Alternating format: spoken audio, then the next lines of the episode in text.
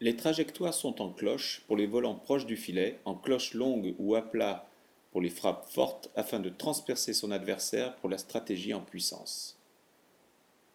On voit apparaître des trajectoires descendantes.